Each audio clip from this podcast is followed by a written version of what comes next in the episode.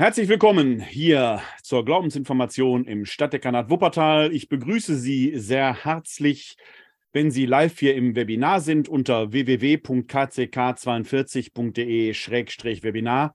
Vielleicht schauen Sie aber auch live bei Facebook zu, dann seien Sie herzlich gegrüßt. Wenn Sie hier am 11. Januar im Jahr des Herrn 2023 um 19 Uhr live dabei sind. Möglicherweise schauen Sie sich aber auch die Aufzeichnung später bei YouTube an oder hören sich den Audiomitschnitt als Podcast an. Den Podcast können Sie abonnieren unter podcast.pr-werner-kleine.de. Dort finden Sie auch den ASS-Feed, den Sie dann im Podcatcher Ihrer Wahl zur Glaubensinformation abonnieren können und dann bekommen Sie die jeweils aktuellen Folgen nach dem Erscheinen frisch in, Ihren Pod in den Podcatcher Ihrer Wahl gespielt und bleiben so immer auf dem Laufenden. Wie auch immer, wo auch immer, auf welche Weise auch immer. Seien Sie herzlich willkommen zur ersten Glaubensinformation im Jahr des Herrn 2023. Ihnen allen da draußen ein gesegnetes neues Jahr. Mein Name ist Werner Kleine von der katholischen Citykirche Wuppertal und der katholischen Glaubensinformation im Stadtdekanat Wuppertal. Die Glaubensinformation in der bisherigen Form ist schon eine sehr alte Reihe. Sie geht zurück auf das Jahr 2002. Da habe ich damit angefangen. Also wir haben jetzt schon 21-Jähriges in diesem Jahr. Ursprünglich war das mal ein Kurs für erwachsene Taufbewerber. Aber dann sind immer wieder und immer mehr Menschen dazugekommen, die sich für den katholischen Glauben interessieren, sodass da irgendwann eine Glaubensreihe draus geworden ist. Wir tagen in der Regel zweiwöchentlich und in der Regel gibt es im Wechsel bibeltheologische und systematisch-theologische Abende. Kann man nicht immer so ganz sortenrein trennen. Aber ganz grob kann man sagen, haben wir eher biblisch orientierte Themen oder eben systematisch-theologisch orientierte Themen. Heute ist es ein Thema, das dann eher in die systematische Theologie oder die historische Theologie geht. Aber auch heute kommen wir nicht ganz ohne das Wort Gottes aus. Wie könnte es auch anders sein? Ursprünglich tagten wir, wie gesagt, live. Mit der Corona-Pandemie vor drei Jahren sind wir dann komplett ins Online-Geschäft gewechselt. Ich habe auch vorher schon einige Glaubensinformationen gestreamt. Und da sich mittlerweile hier im Netz eine ganz eigene ja, Community versammelt hat, will ich das nicht aufgeben, sodass es jetzt mittlerweile zwei Formate gibt. Es gibt hier das Format der Glaubensinformation als Webinar und es gibt die Glaubensinformation kompakt, die im Prinzip meistens, nicht immer, aber meistens einen Tag später am Donnerstag um 12.15 Uhr im katholischen Stadthaus stattfindet, meist auch zu den Themen, die wir hier am Mittwochabend miteinander verhandeln. Ursprünglich war die Glaubensinformation ein Kurs, der sich grob am Glaubensbekenntnis orientierte. Das ist in dieser Saison auch noch so. Da wir aber jetzt hier komplett in die Digitalität gewechselt sind, können wir das ein wenig aufbrechen, denn bisher wiederholten sich gut drei Viertel der Themen Jahr für Jahr. Das schadet nicht, weil man ja aus der Wiederholung lernt. Aber wir können jetzt über diesen, dieses Quorum von ein Viertel der Themen, das ich ausgetauscht habe, etwas weiter hinausgehen. Das heißt, wenn Sie interessante Themenanfragen haben, Themenanregungen, Themenideen, lassen Sie es mich wissen. Schicken Sie mir eine E-Mail an info at katholische-citykirche-wuppertal.de. Dann nehme ich die sehr gerne auf und werde die in das nächste Programm mit einspeisen. Einige Themenanregungen für die nächste Saison habe ich auch schon bekommen. Wenn Sie also eine Themenanregung haben, tun Sie sich keinen Zwang an, schicken Sie mir eine E-Mail an info at katholische-citykirche-wuppertal.de. Dieselbe E-Mail-Adresse können Sie auch gerne nutzen, wenn Sie Anregungen, Rückfragen, Kritik oder was auch immer haben. Im Moment ist das Mailaufkommen immer noch etwas hoch. Es wird im Moment etwas weniger. Man merkt, dass die Weihnachtsferien waren.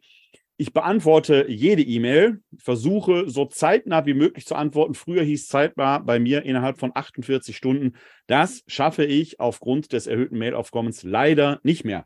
Aber ich verspreche Ihnen, keine Mail bleibt unbeantwortet. Also, wenn Sie da Fragen, Anregungen, Themenwünsche, was auch immer haben, schicken Sie mir sehr gerne eine E-Mail. Ich wiederhole sie nochmal: info at katholische-citykirche-wuppertal.de.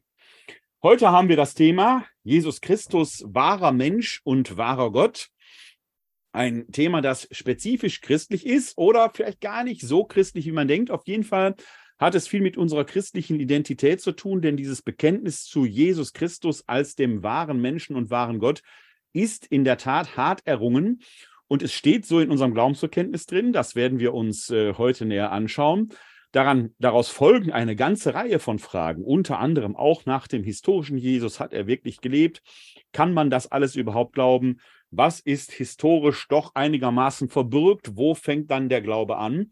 Ja, und man muss dann schon sagen, irgendwo ist es dann auch die Scheidellinie dessen, was den Christen zum Christen macht. Und wenn man dem Glaubensbekenntnis an dieser Stelle nicht zustimmen vermag, glaubt man halt etwas anderes. Schauen wir alleine auf die drei großen abrahamitischen Religionen, Judentum, Christentum und den Islam, dann ist der Glaube an Jesus als wahre Menschen und wahrer Gott tatsächlich das Identifikationskriterium des Christlichen.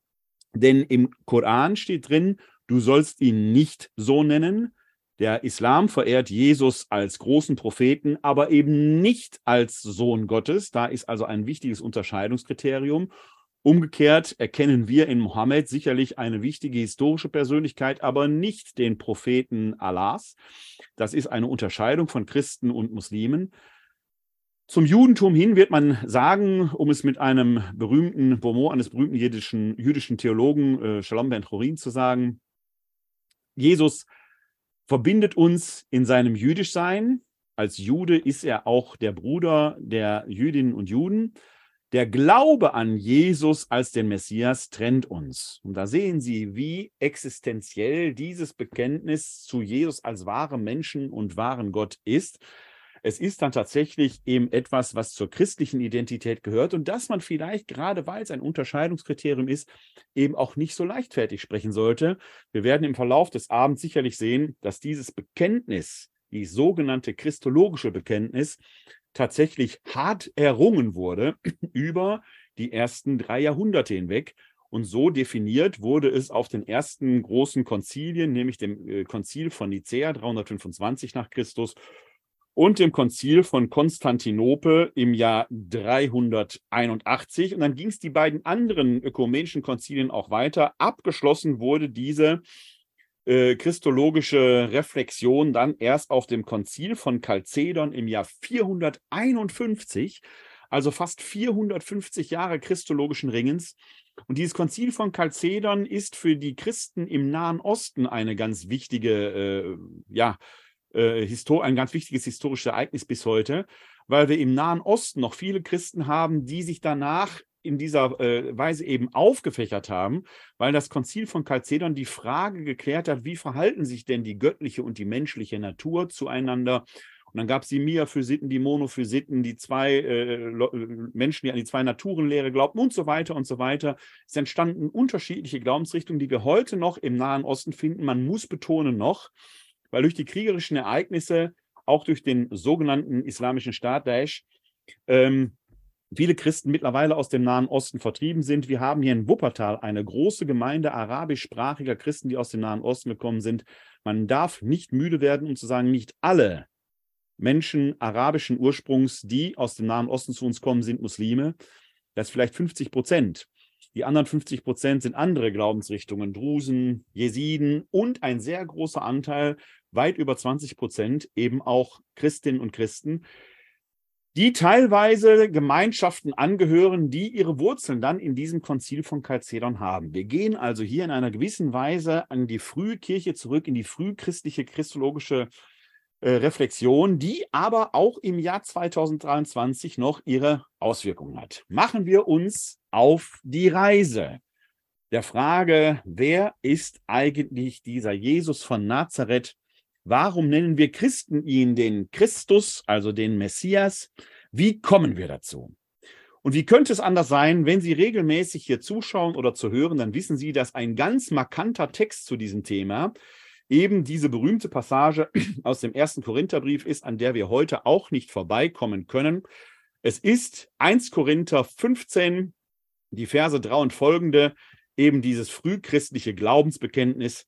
Das schauen wir uns jetzt noch einmal an. Ich fange an, ab Vers 1 im 15. Kapitel des ersten Korintherbriefes zu lesen. Dort heißt es, ich erinnere euch, Brüder und Schwestern, an das Evangelium, das ich euch verkündet habe. Das schreibt Paulus an die Gemeinde in Korinth. Ihr habt es angenommen, es ist der Grund, auf dem ihr steht. Durch dieses Evangelium werdet ihr gerettet werden, wenn ihr festhaltet an dem Wort, das ich euch verkündet habe, es sei denn, ihr hättet den Glauben unüberlegt angenommen. Das ist schon mal ein wichtiger Hinweis, äh, der mir persönlich immer sehr wichtig ist, weil der Paulus hier betont, ihr habt den Glauben doch wohl nicht unüberlegt angenommen, weil man natürlich manchmal äh, von äh, Menschen hört oder auch von Geistlichen, von Theologinnen, Theologen hört, das muss man halt glauben, wenn die selber keine Antwort auf Glaubensfragen haben. Da sage ich Ihnen, glauben Sie solchen Leuten, die sagen, das muss man halt glauben, besser erstmal nichts. Denn es gibt im Glauben nichts, was nicht begründbar wäre. Ob man die Begründung teilt, ob man die Begründung nicht vielleicht sogar ablehnt, sondern was anderes glaubt, ist eine andere Frage. Aber alles am Glauben kann begründet werden und das schreibt der Paulus hier an die Korinther eben auch. Ihr habt den Glauben doch wohl nicht unüberlegt angenommen. Es gibt gute Gründe, das zu glauben, was eben geglaubt wird. Gibt vielleicht auch gute Gründe, das abzulehnen. Aber darüber kann man streiten und man kann streiten entsprechend mit Argumenten und Begründungen. Denn vor allem habe ich euch überliefert, was auch ich empfangen habe. Auch der nächste wichtige Hinweis. Dieses Textfragment, was nun im Folgenden kommt, stammt eben nicht aus der Feder Pauli. Er sagt, ich habe euch überliefert, was auch ich empfangen habe. Wenn wir uns mal vielleicht bei einer Glaubensinformation, was wir durchaus einmal machen können, näher mit der Vita des Paulus befassen, dann werden wir dort unter anderem auf den Galaterbrief stoßen, denn der Galaterbrief, dem verdanken wir eine Reihe autobiografischer Angaben des Paulus. Und die sind ganz interessant, weil wir aufgrund dieser autobiografischen Reminiszenzen im Galaterbrief einigermaßen eine Chronologie entfalten können. Und nach dieser Chronologie wird die Bekehrung des Paulus vor Damaskus etwa im Jahr 33, 34, allerspätestens 35 unserer Zeitrechnung sich ereignet haben. Je nachdem, welcher Chronologie man anhängt, da unterscheidet man zwischen der synoptischen Chronologie und der jaunäischen Chronologie, was die Evangelien angeht. Der Unterschied ist darin begründet, wann stirbt Jesus. Einig sind sich alle, es ist ein Freitag gewesen, aber nach den synoptischen Evangelien war es ein Freitag, wo das Pessachfest gefeiert wurde. Dann wäre das letzte Abendmahl eben auch ein Pessachmahl gewesen. Nach dem Johannesevangelium stirbt Jesus in der Stunde, in der im Tempel die Pessachlämmer geschlachtet werden. Das kriegt man nicht ganz deckungsgleich, da muss man sich entscheiden der jüngst verstorbene Altbischof von Rom, der ehemalige Papst Benedikt XVI., votiert in seinen Jesusbüchern für die januäische Chronologie. Da bin ich persönlich skeptisch. Er schreibt ja aber Gott sei Dank in seinen Einleitungen, dass die nicht Äußerung des authentischen Lehramtes der römisch-katholischen Kirche sein. Man darf also davon abweichen, davon mache ich Gebrauch. Ich halte das Johannesevangelium für eine theologische Ausdeutung, in der Jesus eben als das wahre Pessachlamm dargestellt werden soll weshalb er eben in der Stunde stirbt, in der im Tempel die äh, Pessachlämmer geschlachtet werden. Ich hänge dann eher der synoptischen Chronologie an und nach der stirbt Jesus an einem Pessachfest, also an einem, in einem Jahr, an dem der 14. Nisan auf einen Freitag fällt. Und das wäre das Jahr 30 gewesen. Das heißt, Jesus stirbt im Jahr 30, die Bekehrung des Paulus ereignet sich ja 33, 34, spätestens 35 zwischen dem Tod Jesu und der Auferstehung und der Bekehrung des Paulus liegen also maximal fünf, eher drei Jahre. Nach seiner Bekehrung, schreibt Paulus selber, ist er, wird auch in der Apostelgeschichte überliefert, nach Antiochia gegangen. In Antiochien befand sich neben Jerusalem ein zweites wichtiges frühchristliches Zentrum, in dem man, wenn man so will, ja die eigentliche christliche Theologie entwickelt hat man muss das immer wieder betonen. Paulus ist der neutestamentliche Schriftsteller, über den wir Kenntnis von dieser antiochenischen Theologie haben. Welcher Eigenanteil davon ihm drin ist, da kann man sicherlich drüber streiten. Er ist nicht der einzige Vertreter, aber der prominenteste Vertreter, dessen Stimme durch die Jahrhunderte bis auf uns zuschallt. In Antiochia entwickelt man die Idee eines torafreien Evangeliums, wenn man so will. Die Tora wird nicht aufgehoben, aber weil Jesus nach der Tora wie ein Verbrecher, wie ein Gottloser, ein Gottverlassener stirbt, die Auferstehung aber nur als Gott gewirkt, gedacht werden kann, entwickelt man in Antiochia die Idee, offenkundig ist das Halten der Tora nicht mehr der einzige Weg zu Gott. Wenn Gott selbst dieses Zeichen, dieses Fanal setzt, Damit setzt Gott das Zeichen, jetzt ist die Zeit gekommen, wo auch Nichtjuden, die sogenannten Heiden, die allermeisten von ihnen, mich eingeschlossen, wir sind Nichtjuden, wir sind dann die Goyim, die Heiden, dass die zum Zieren zu Gott kommen werden. Damit bricht die messianische Zeit an, wie sie bei den Propheten verheißen ist. Das ist die Idee, die im Hintergrund steckt. Und da wird man offenkundig schon dieses frühest christliche Glaubensbekenntnis zur Glaubensunterweisung gehabt haben, auf das Paulus jetzt im Folgenden rekurriert. Deshalb kann er sagen, ich habe euch überliefert, was auch ich empfangen habe. Möglicherweise hat man Paulus selbst mit dieser Glaubensformel in seinen ersten Wochen, Monaten in Antiochia mit dieser Glaubensformel unterrichtet. Und die heißt nun da, Christus ist für unsere Sünden gestorben gemäß der Schrift und ist begraben worden. Er ist am dritten Tage auferweckt worden gemäß der Schrift und erschien dem Kephas dann den Zwölf. Kephas ist der hebräische Name für Petrus. Danach erschien er mehr als 500 Brüdern zugleich. Die meisten von ihnen sind noch am Leben, einige sind entschlafen. Danach erschien er dem Jakobus dann allen Aposteln. Diese Passage ist einigermaßen exegetisch umstritten, weil A, die Frage im Raum steht, um welchen Jakobus handelt es sich hier? Jakobus, der äh, äh, Bruder des äh, Johannes, wird es nicht gewesen sein. Der ist zu dem Zeitpunkt äh, äh, äh, zu dem Zeitpunkt hat er noch äh, gelebt, aber die Frage ist, handelt es sich hier nicht möglicherweise um Jakobus aus dem Galaterbrief, der dort Herrenbruder genannt wird? Und äh, bei wem es sich um den Herrenbruder handelt, darüber kann man auch exegetisch streiten. Ist es möglicherweise Jakobus, der Sohn des Alpheus, also einer der zwölf? Oder ist es der Bruder Jesu, der in den Evangelien äh, erwähnt wird? Sehr umstrittene Geschichte. Gibt es eine schöne Folge von mir, die verlinke ich Ihnen in den Show Notes unter der Rubrik Kleiner ermittelt, wo ich meinen Senf zu dieser Geschichte dazugebe.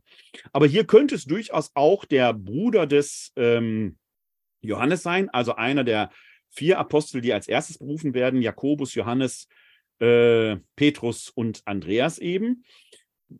Umstritten. Und dann ist genauso umstritten, wer ist hier mit den Aposteln gemeint? Es gibt einige Exegeten, die meinen, Apostel wäre hier der weite Begriff, wie ihn auch Paulus vertritt.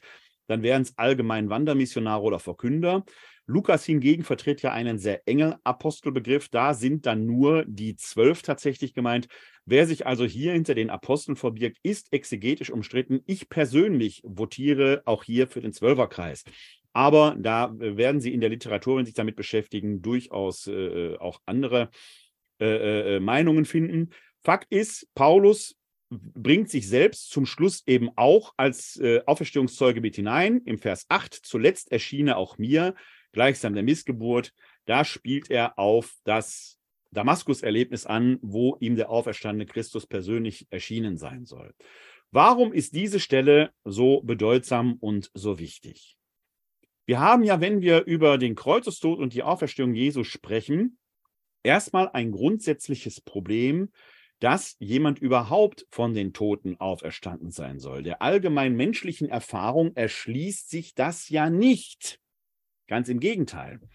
Normalerweise sind Leute, die tot sind, werden beerdigt und dann kommen die nicht wieder. Im Falle des Jesus von Nazareth heißt es aber, dass er vom Kreuztod auferstanden sein soll. Und das muss man normal denkenden Menschen, normal logisch denkenden Menschen erstmal auch argumentativ nahebringen. Denn allein zu sagen, muss man halt glauben, reicht ja nicht. Deswegen führt Paulus hier einen Zeugenbeweis. Und er erwähnt, vorausgesetzt Jakobus und die äh, zum zweiten Mal erwähnten Apostel äh, äh, äh, entsprechend auch dem Serverkreis, würde er allein da schon über 513 Zeugen benennen.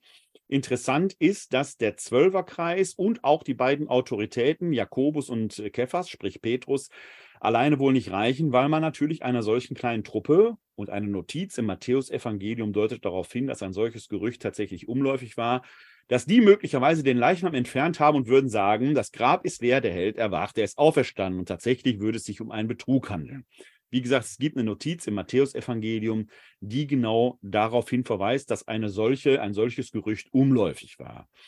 Das heißt, bei all der Wertschätzung, die wir heutigen Glaubenden den zwölf Aposteln entgegenbringen, zeitgenössisch standen die nicht ganz äh, ohne Verdacht da, dass die in eigenem Interesse hätten handeln können. Kann man nicht ganz von der Hand weisen. Das heißt, für, eine, äh, für die Glaubwürdigkeit eines Zeugnisses gab es durchaus Zweifel. Für die Glaubwürdigkeit eines Zeugnisses, der aber nach damaligen Rechtsmaßstäben das übereinstimmende Zeugnis von zehn Gerechten gereicht. Die zwölf reichen offenkundig nicht.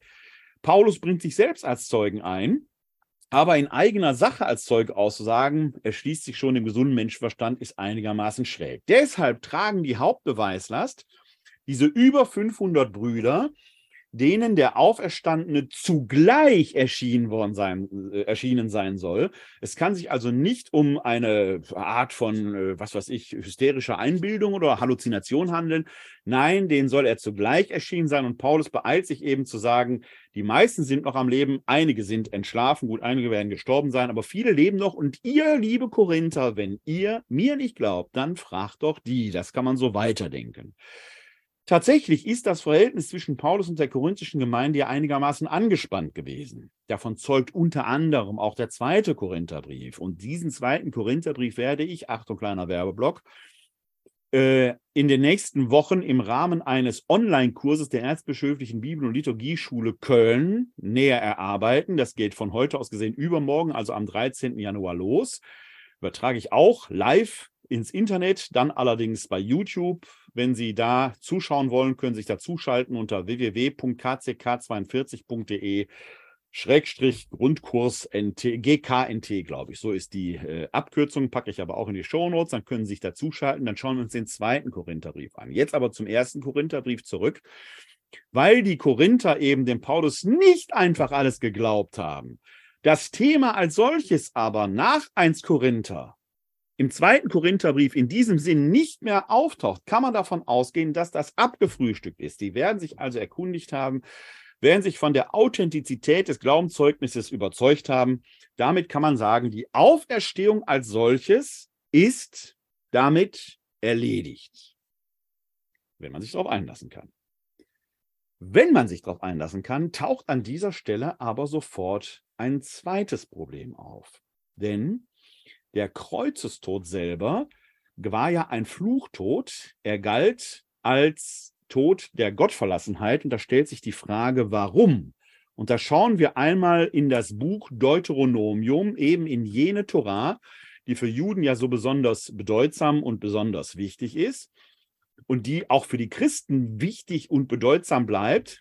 Der entscheidende Unterschied ist, dass Paulus und die Antiochener ja keine Religion der Gesetzesfreiheit verkündeten, sondern eine Religion, eine, ein Evangelium verkündeten, das beinhaltete, das Einhalten der Torah alleine macht nicht gerecht.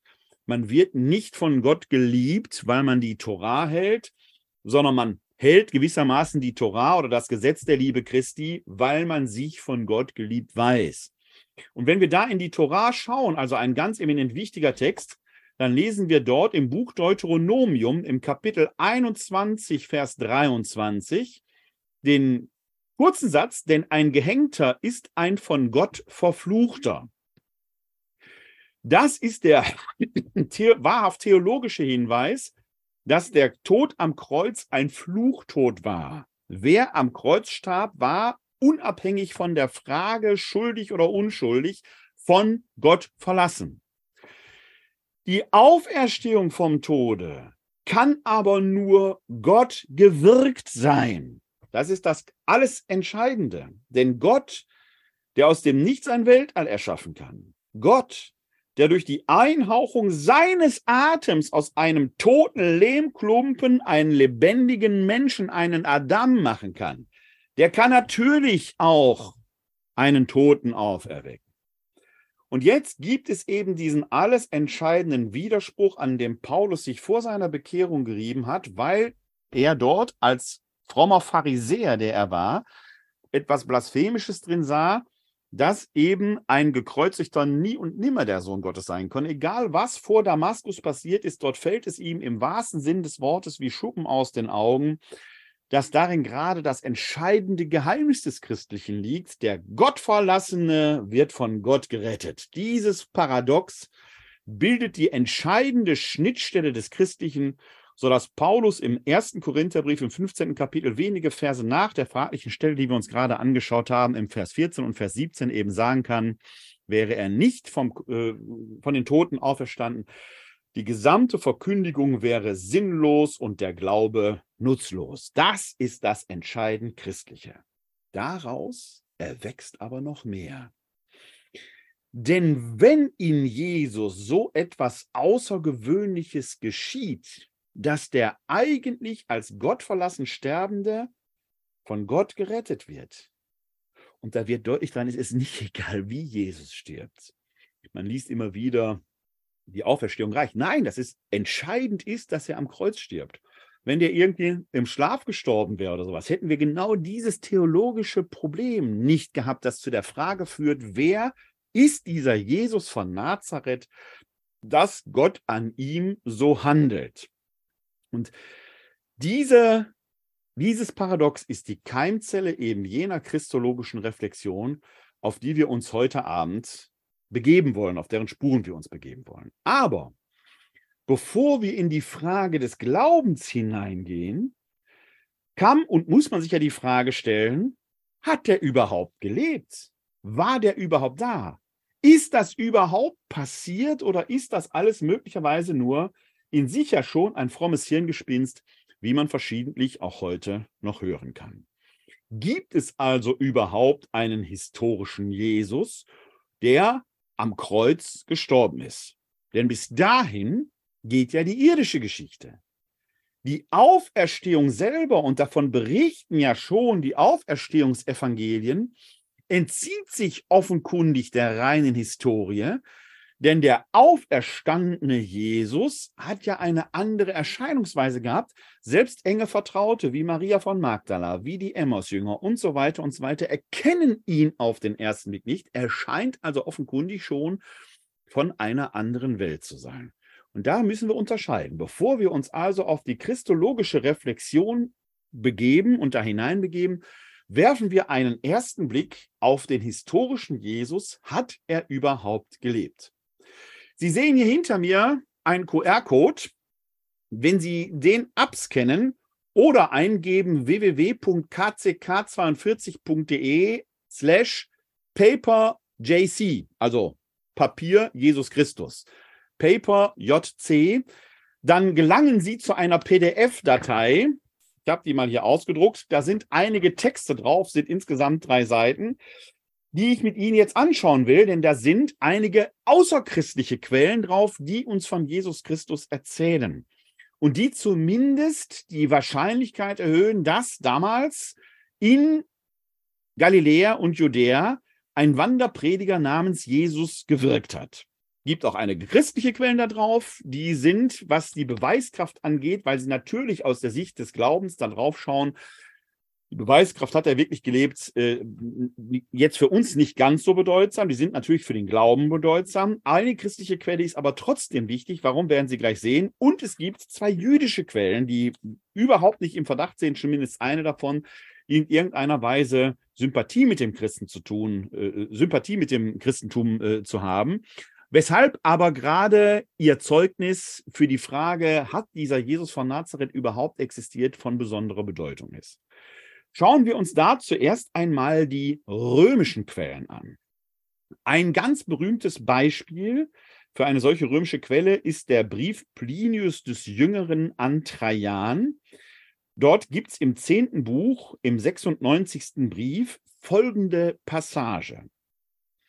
Sie versicherten jedoch, ihre ganze Schuld oder ihr ganzer Irrtum habe darin bestanden, dass sie sich an einem bestimmten Tag vor Sonnenaufgang zu versammeln pflegten, Christus als ihrem Gott einen Wechselgesang zu singen und sich durch Eid nicht etwa zu irgendwelchen Verbrechen zu verpflichten, sondern keinen Diebstahl, Raubüberfall oder Ehebruch zu begehen, ein gegebenes Wort nicht zu brechen, eine angemahnte Schuld nicht abzuleugnen. Diese Briefe Plinius des Jüngeren sind für die Exegese in verschiedener Hinsicht nicht zu unterschätzen. Es gibt zwar immer wieder Einzelmeinungen, die die Historizität Plinius des Jüngeren, äh, gerade des zehnten Buches, anzweifeln. Allerdings scheint mir da manchmal auch das Interesse gesteuert, weil die Kritik just immer aus äh, religionskritischen äh, Sphären kommt weil natürlich in den Briefen Plinius des Jüngeren zumindest die Existenz von Christen, die sich auf einen gewissen Christus berufen, äh, angesprochen wird. Diese Briefe sind insofern von besonderem Interesse, als dass wir in der Heiligen Schrift ein zu Plinius dem Jüngeren zeitgenössisches Dokument haben, ist die Offenbarung des Johannes. An einem anderen Brief, in einem anderen Brief beschreibt nämlich Plinius der Jüngere das Verfahren, wie er dieser Christenherr werden will. Er schreibt also an Kaiser Trajan, ob er äh, die herausfinden soll und diese fändliche Gruppierung äh, vernichten soll, indem er sie einfach der Kaiserstatue äh, huldigen lässt. Und wenn die huldigen, dann sind die quasi durch. Wenn die den Kult verweigern, dann würden die entsprechend verhaftet und bestraft. Wenn man in das 13. Kapitel der Offenbarung des Johannes schaut, dann sieht man dort eine satirische Verballhornung genau jenes Vorgangs, der von Plinius dem Jüngeren beschrieben wird. Selbst die Zahl 666 kann man auf Trajan zurückführen, ist eine, äh, steht ja ausdrücklich dort auch geschrieben, dass es die Zahl eines Menschennamens ist. Das wird ja ewig irgendwie versucht aufzulösen. In der Offenbarung des Johannes steht deutlich drin, es ist die Codezahl für einen Menschennamen und wenn man den zweiten Namen von Marcus Ulpius Trajanus nimmt und die, den Zahlenwert von Ulpius zusammenrechnet, man hat ja damals keine eigenen Zahlen gehabt, sondern den Buchstaben Zahlenwerte zugewiesen, dann kommt man just auf 666. Ja, Im 13. Kapitel der Offenbarung ist von zwei Tieren die Rede. Das eine ist dann äh, das Tier, dem ein Kultbild gebaut wird. Kaiser Trajan und der andere, das andere Tier baut dieses Kultbild, das könnte Plinius der Jüngere sein. Wir kriegen das also durchaus deckungsgleich. Also da liegt schon einiges an Parallelität drin. Aber hier in diesem 96. Brief geht er offenkundig auf diese Gruppierung ein, die er hier Christen nennt.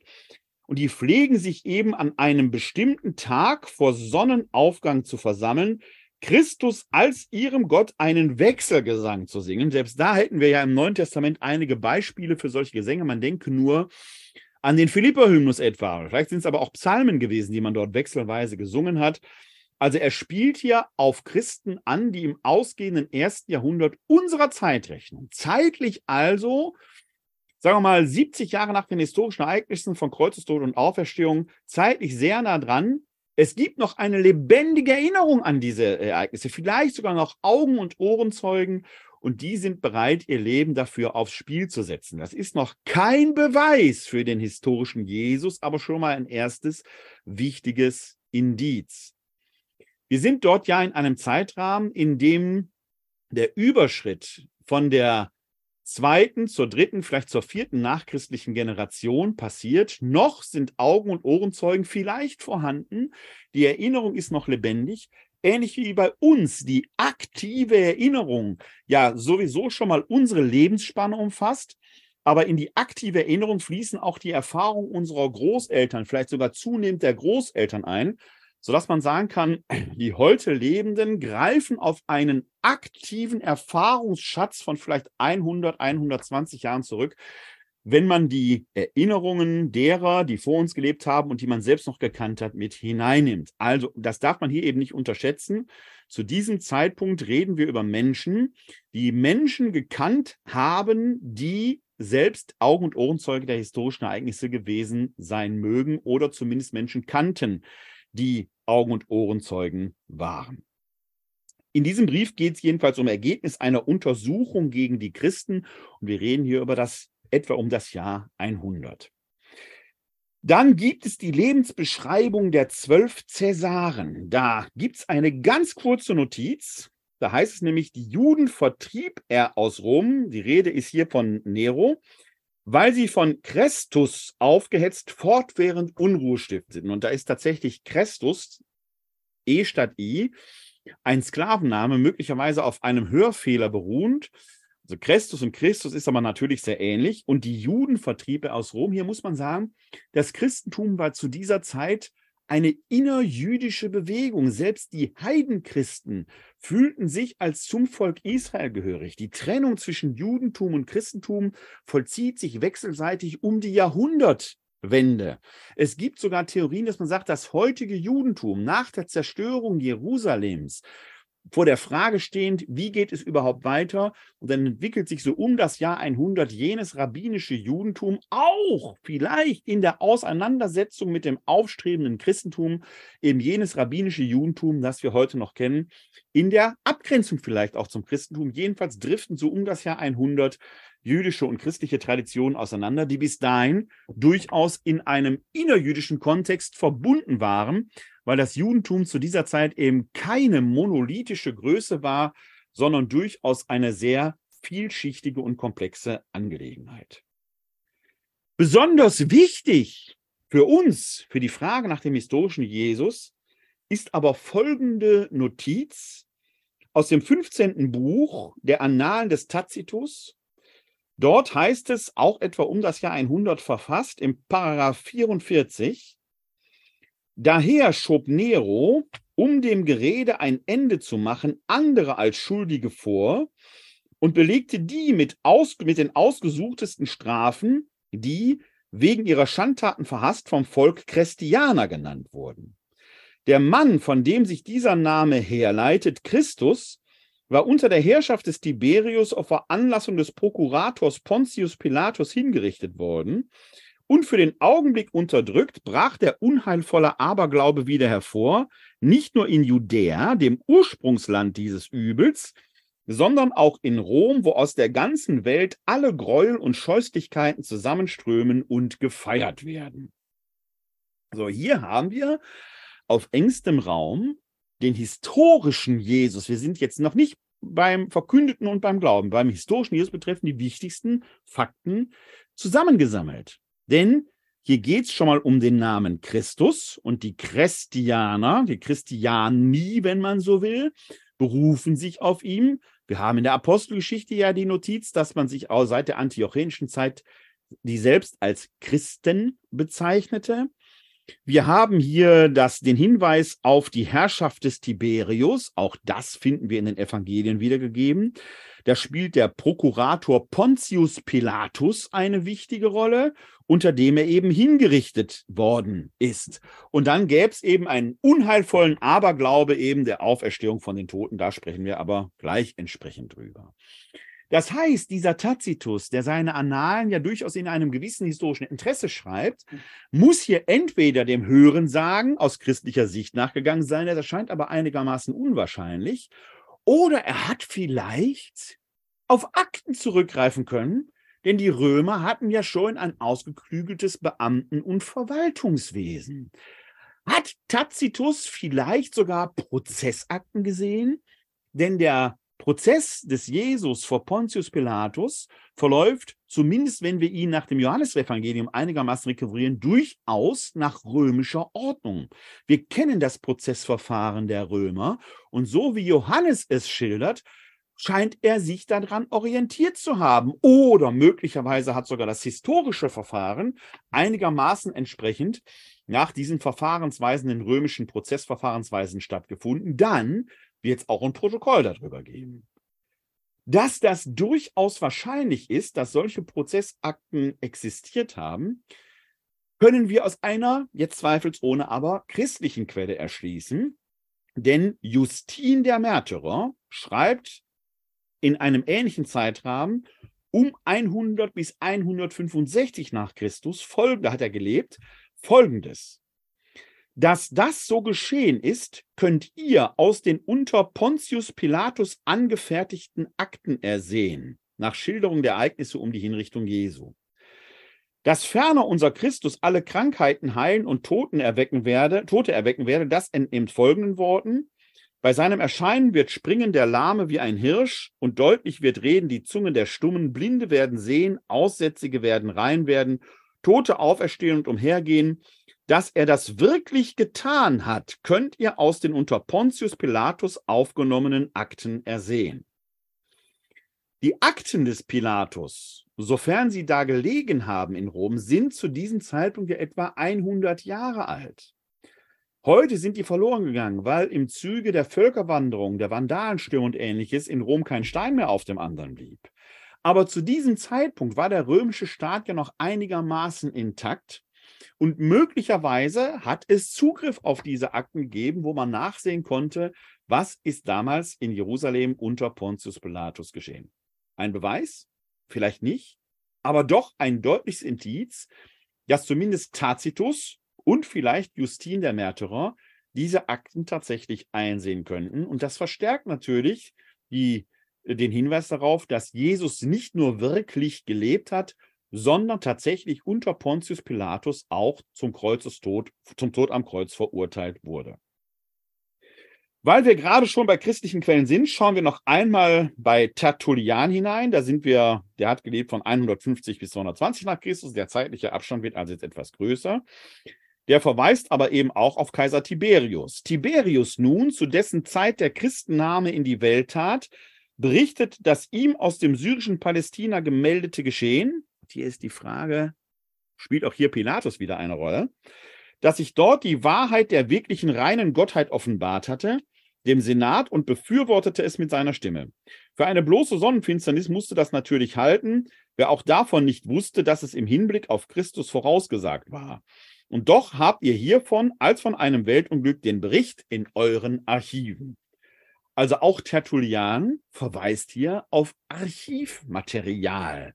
Kann man sich ja nicht alles so an den Haaren herbeiziehen, denn die Leser des Tertullian oder Justinus Märtyrus könnten ja selber mal nachgeguckt haben. Also zu diesem Zeitpunkt scheint es noch Archivmaterial, vielleicht Prozessakten des Pilatus gegeben zu haben. Für die Historizität ist jetzt diese christliche Tendenz gar nicht so wichtig. Die ist eher für den Nachweis dieser Akten sind existent gewesen wichtig. Dass dann aber ausgerechnet der nichtchristliche Schriftsteller Tacitus in seinen Annalen darauf rekurriert, das ist dann ein außerchristliches Indiz, dass Jesus tatsächlich gelebt hat. Hinweisen möchte ich auch noch auf zwei jüdische Quellen, die sich auch im ähnlichen Zeitrahmen bewegen. Die eine davon ist Flavius Josephus, der ähm, mit äh, nichts zu verhehlender Sympathie in seinen jüdischen Altertümern Folgendes schreibt. Um diese Zeit lebte Jesus, ein weiser Mensch, wenn man ihn überhaupt einen Menschen nennen darf. Er war nämlich der Vollbringer ganz unglaublicher Taten und der Lehrer aller Menschen, die mit Freuden die Wahrheit aufnahmen. So zog er viele Juden und auch viele Heiden an sich. Er war der Christus. Und obgleich ihn Pilatus auf Betreiben der Vornehmsten unseres Volkes zum Kreuzestod verurteilte, wurde doch seine früheren Anhänger ihm nicht untreu. Denn er erschien ihnen am dritten Tag wieder lebend, wie Gott gesandte Propheten dies und tausend andere wunderbare Dinge von ihm vorher verkündigt hatten. Bis auf den heutigen Tag besteht das Volk der Christen, die sich nach ihm benennen, fort. Man merkt an der Diktion, dass Flavius Josephus, sagen wir mal, doch mindestens eine Sympathie für diesen Christus hegte. Deswegen auch hier ein Indiz, aber interessanter sind für uns natürlich tatsächlich eher Quellen, die in einer kritischen Distanz zu Christus standen, weil die die Glaubwürdigkeit in der Frage, hat er wirklich gelebt, natürlich gerade aufgrund der kritischen Distanz deutlich erhöhen. Muss man in diesen Tagen immer wieder sagen, wo man äh, ja den Eindruck hat, wenn man unterschiedlicher Meinung ist, bricht schon immer gleich eine große Krise los. Nein, gerade die kritische Distanz ist für uns das Interessante, wenn dort eben Leute sind, die gerade keine Sympathie für Christus und die Christen hatten und trotzdem darüber berichten, scheint doch die Wahrscheinlichkeit dadurch erhöht zu werden, dass wir als Indiz Hinweis die Existenz Jesu, die historische Existenz Jesu als solches als gegeben betrachten können. Und hier kommt der babylonische Talmud ins Spiel. Da gibt es in der sogenannten Tolle im, im Sanhedrin äh, folgenden Hinweis. Dagegen wird gelehrt, am Vorabend des Pascha-Festes haben sie Jesus gehängt. Der Herold aber ging 40 Tage lang vor ihm her. Dieser geht hinaus, um gesteinigt zu werden, weil er Zauberei getrieben und Israel verlockt und abgesprengt hat. Jeder, der etwas zu seinen Gunsten weiß, komme und plädiere für ihn. Aber sie fanden nichts zu seinen Gunsten und hängten ihn am Vorabend des Pascha-Festes. Und dieser Hinweis aus dem äh, äh, Sanhedrin äh, ist in mehrfacher Hinsicht bedeutsam. Äh, erstens eine sehr kritische Distanz zu Jesus aus jüdischer Perspektive. Zweitens die Kreuzigung am Vorabend des Pascha-Festes wäre tatsächlich ein Hinweis auf die johannäische Chronologie, wo ich ja eher Abstand von genommen habe. Kann aber sein, dass äh, äh hier durchaus ähm, äh, ähm, man ja auch vermeiden möchte, dass solche Dinge am Pascha-Fest passiert sind. Die Frage der Chronologie bleibt strittig. Hier hätten wir eher einen Hinweis, dass die johannäische Chronologie in Anschlag zu bringen wäre. Es gibt dann noch einen Text in der sogenannten Toledot Jeshu, einer jüdischen Schmähschrift auf das Christentum, die aber wesentlich jüngeren Datums ist, wo das Christentum völlig verballhornt wird, die in einer gewissen Weise hier anschließt. Wir haben also einige christliche Quellen, die nicht biblisch sind, die zumindest auf Aktenbestand hinweisen. Und dieser Hinweis auf Aktenbestand ist relevant, weil wir damit auf den Tacitus rekurrieren können. Wir haben dann römische Quellen, wir haben jüdische Quellen, in der Indizienlage muss man als solches äh, sagen, ja, dieser Jesus von Nazareth ist als historische Figur existent. Auch sein Kreuzestod kann als unter Pontius Pilatus kann als gegeben betrachtet werden. Soweit, so gut. Er ist also tatsächlich wahrer Mensch gewesen. Da beißt die Maus keinen Faden ab. Aber auch wahrer Gott hier kommt es tatsächlich zu der Frage, können wir die Auferstehung vom Kreuzestod glauben? Und hier spielt ja dieses frühes christliche Glaubensbekenntnis dann tatsächlich eine zentrale Rolle, auf die wir äh, eingangs rekurriert haben, auch auf den Zeugenbeweis, den Paulus da führt. Und wenn man sich auf diesen Glauben einlassen kann, wenn man an dieser Stelle sagt, ist alles Humbug, ist an dieser Stelle Schicht im Schach. Dann glaubt man eben was anderes. Dann ist man vielleicht Atheist, man könnte auch Muslim sein, man könnte auch äh, Jude sein, Hindu, was weiß ich was. Will das jetzt gar nicht despektierlich sagen, dann ist man aber an dieser Stelle würde quasi der christliche Weg aufhören. Für, die Christ, für den christlichen Glauben ist die Auferstehung des Gekreuzigten essentiell. Warum? Dass darin ein Paradox verborgen ist, habe ich vorhin schon deutlich gemacht. Dass in dem, der Auferstehung des Gekreuzigten, und da ist eben wichtig, dass es der Kreuzestod ist, genau dieses Paradox aufgehoben ist, der Gottverlassene wird von Gott gerettet. Wirft nämlich die Frage auf, wer ist Jesus? Man kommt auf jeden Fall zu der Lösung, und das ist im Neuen Testament schon gegeben, in Jesus war Gott wirksam. Das macht Jesus noch nicht zu Gott. Denn dass Gott auch in Propheten wirkt, ja, dass Gott selbst im Heiligen Geist durch uns in die Welt wirken kann, da ist ja nicht die Frage.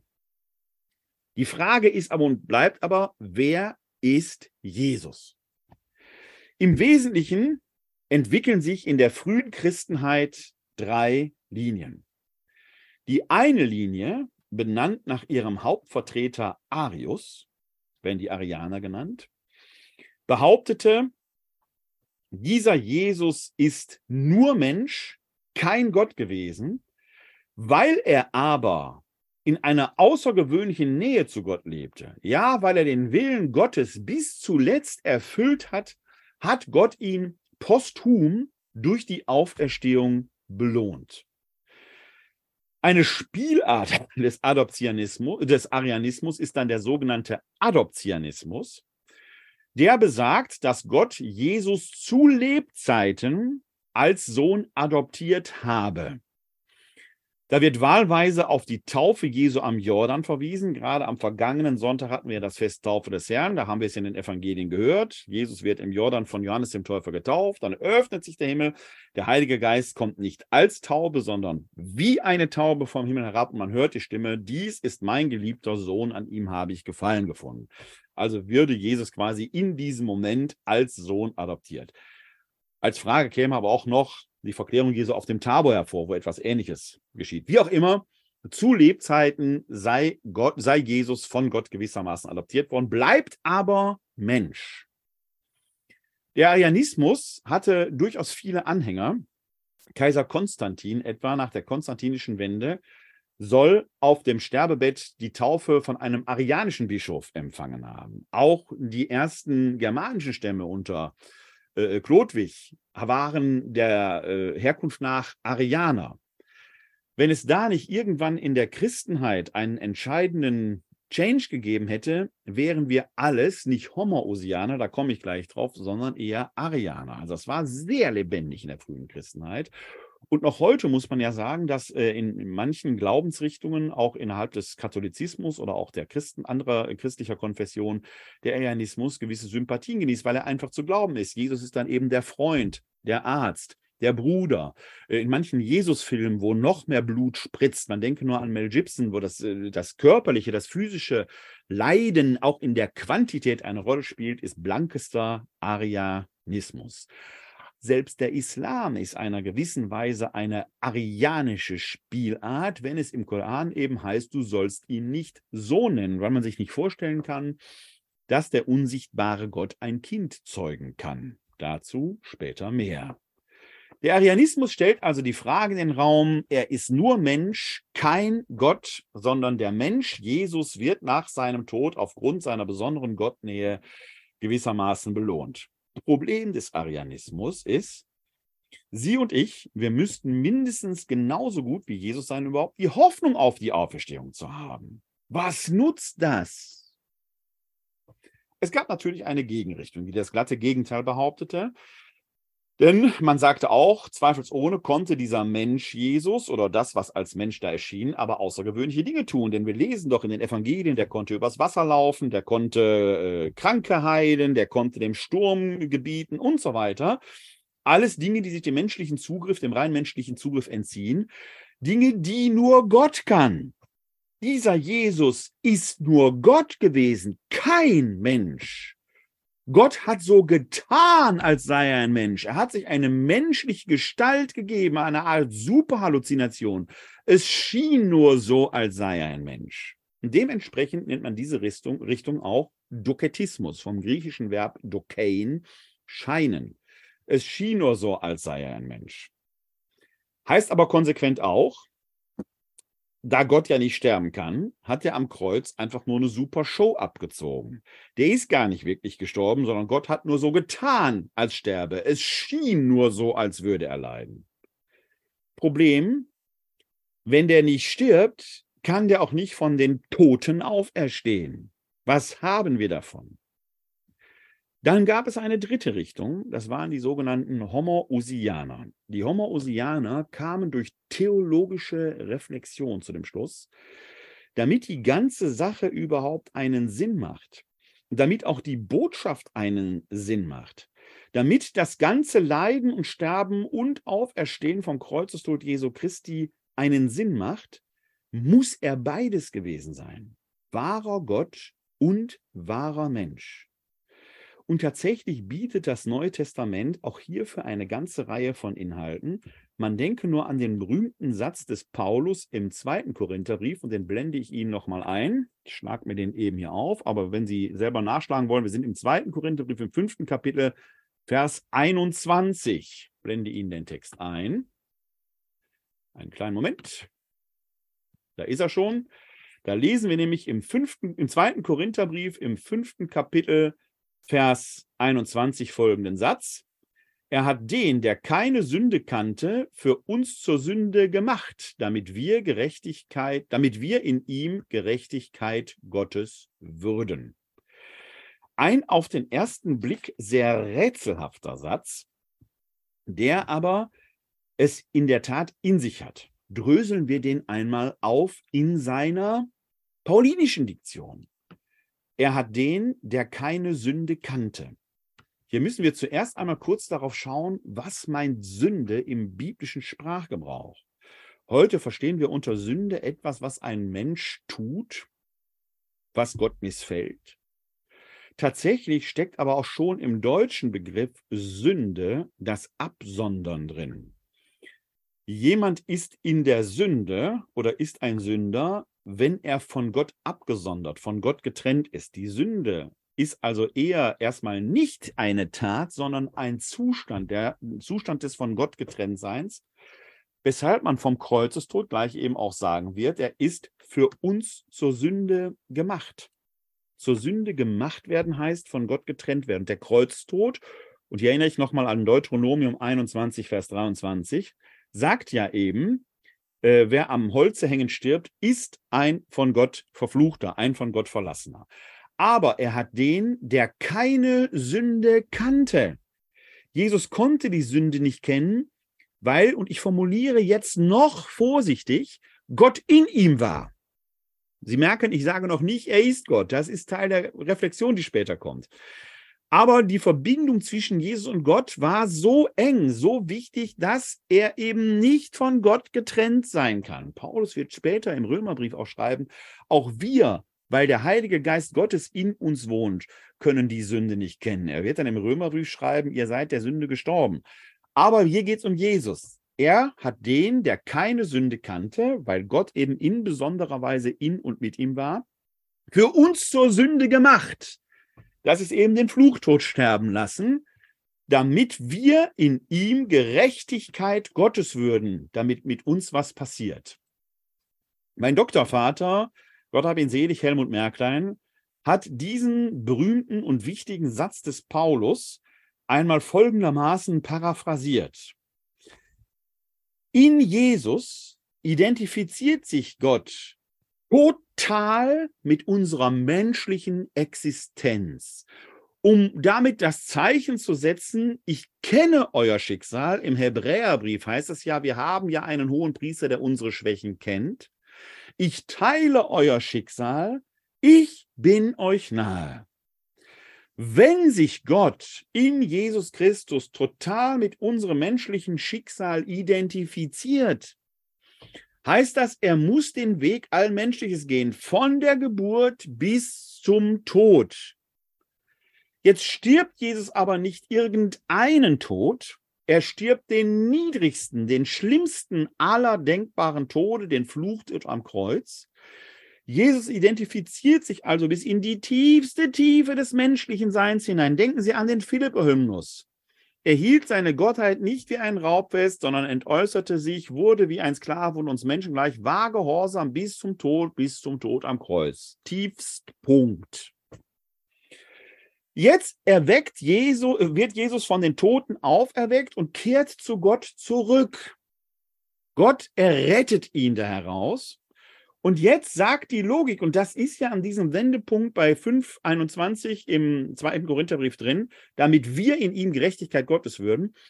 Die Logik sagt jetzt, wenn er sich schon bis in den tiefsten aller denkbaren Tode mit uns hinein identifiziert, gilt diese Identifikation für uns doch im Umkehrschluss in die Auferstehung hinein.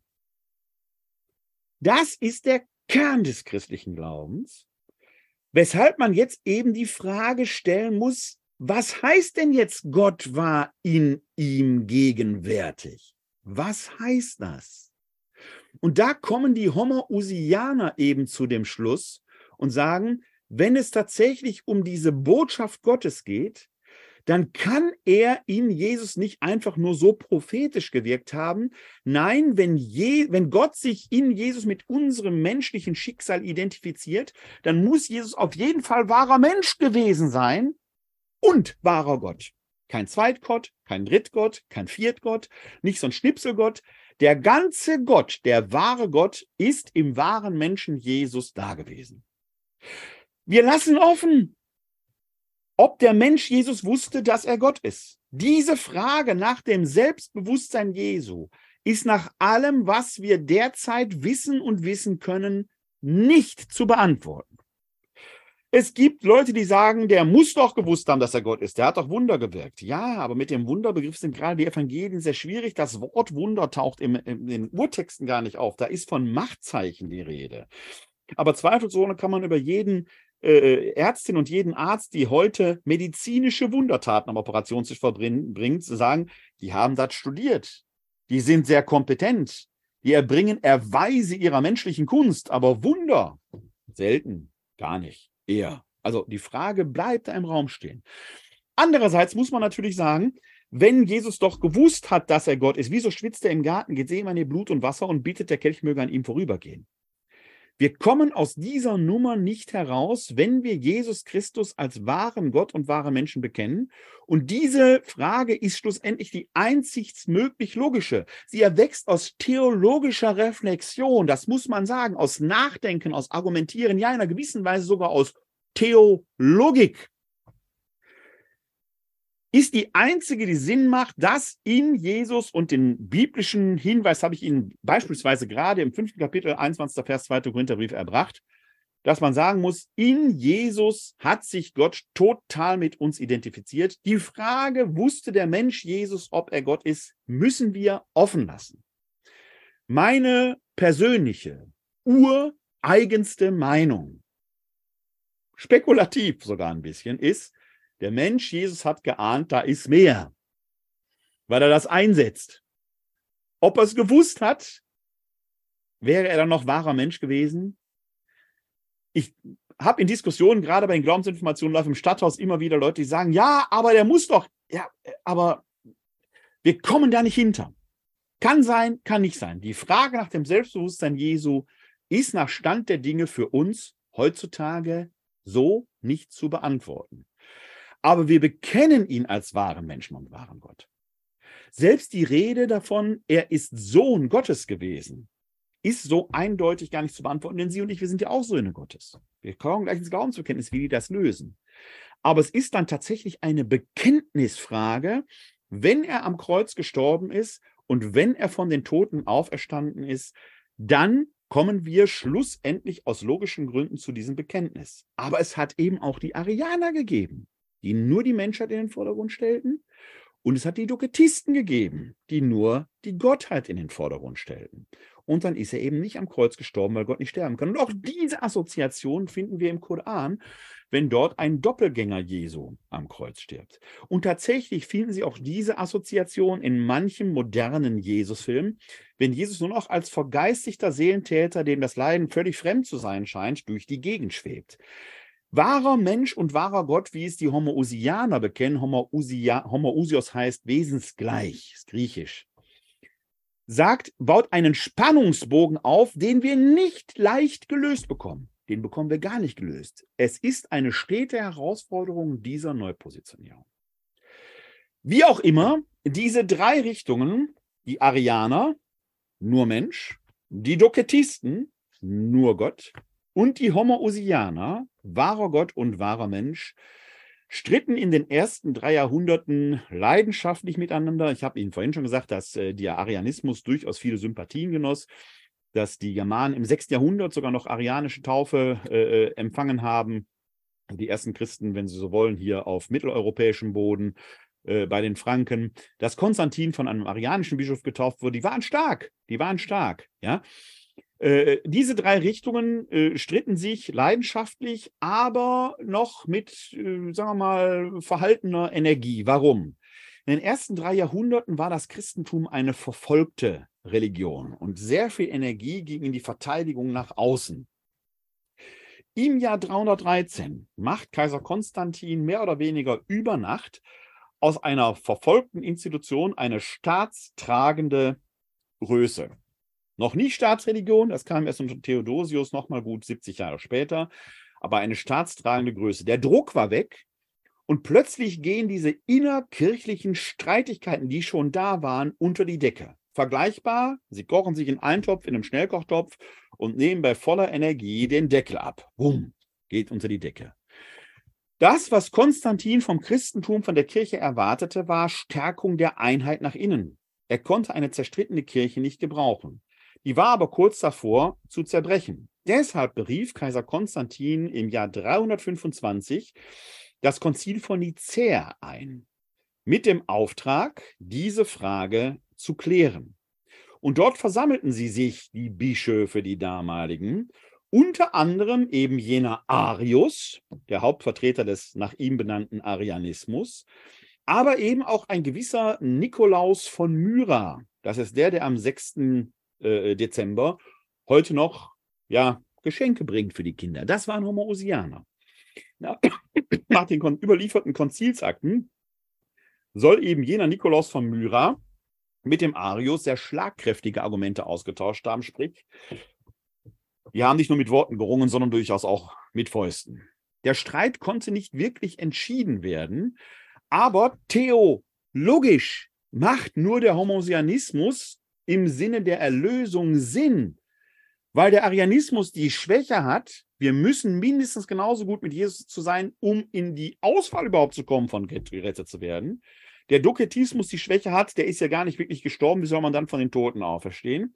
Und schlusslogisch endlich, kann dann nur noch wahrer Gott und wahrer Mensch, Totalidentifikation Gottes in Jesus Christus zum Zeichen, dass auch wir in diesem Schicksal mit Jesus identifiziert sind, in die Auferstehung hinein. Das ist Homoousianismus, aber theologische Reflexion.